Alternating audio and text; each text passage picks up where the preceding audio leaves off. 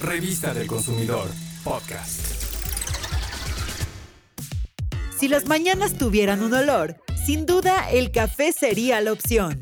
De este grano se sabe que favorece la concentración, el ánimo, la memoria, los niveles de energía y por supuesto los tiempos de reacción o función cognitiva en general.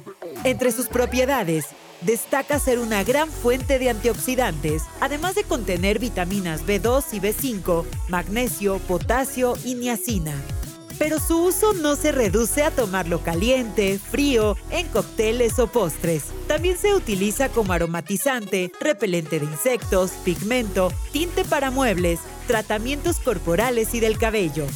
Además, con la madera del árbol del cafeto se fabrican muebles y con sus hojas se prepara té.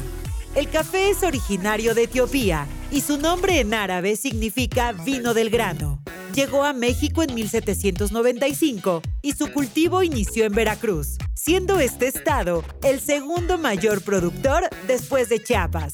En nuestro país se cultiva principalmente la especie arábica, que además de ser el primer grano cultivado a nivel mundial, es de color verde intenso y contiene poca cafeína. Otras variedades que se cultivan en nuestras tierras con gran éxito son el café cereza, pluma y robusta. Al cereza se le llama así porque el grano está recubierto de una cascarilla roja muy delgada que recibe el nombre de pergamino. La variedad pluma es mexicana y goza de reconocimiento internacional. Su aroma es penetrante y distinguido. Gracias a la calidad de nuestras tierras y condiciones ecológicas, su cultivo es óptimo, con sombra natural y mínimo uso de agroquímicos. El que más se utiliza para café soluble es la variedad llamada robusta, cuyo sabor es intenso gracias a su alto contenido de cafeína.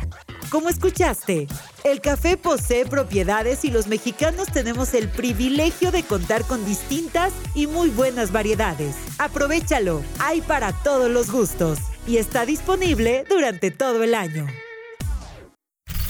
Revista del Consumidor, podcast.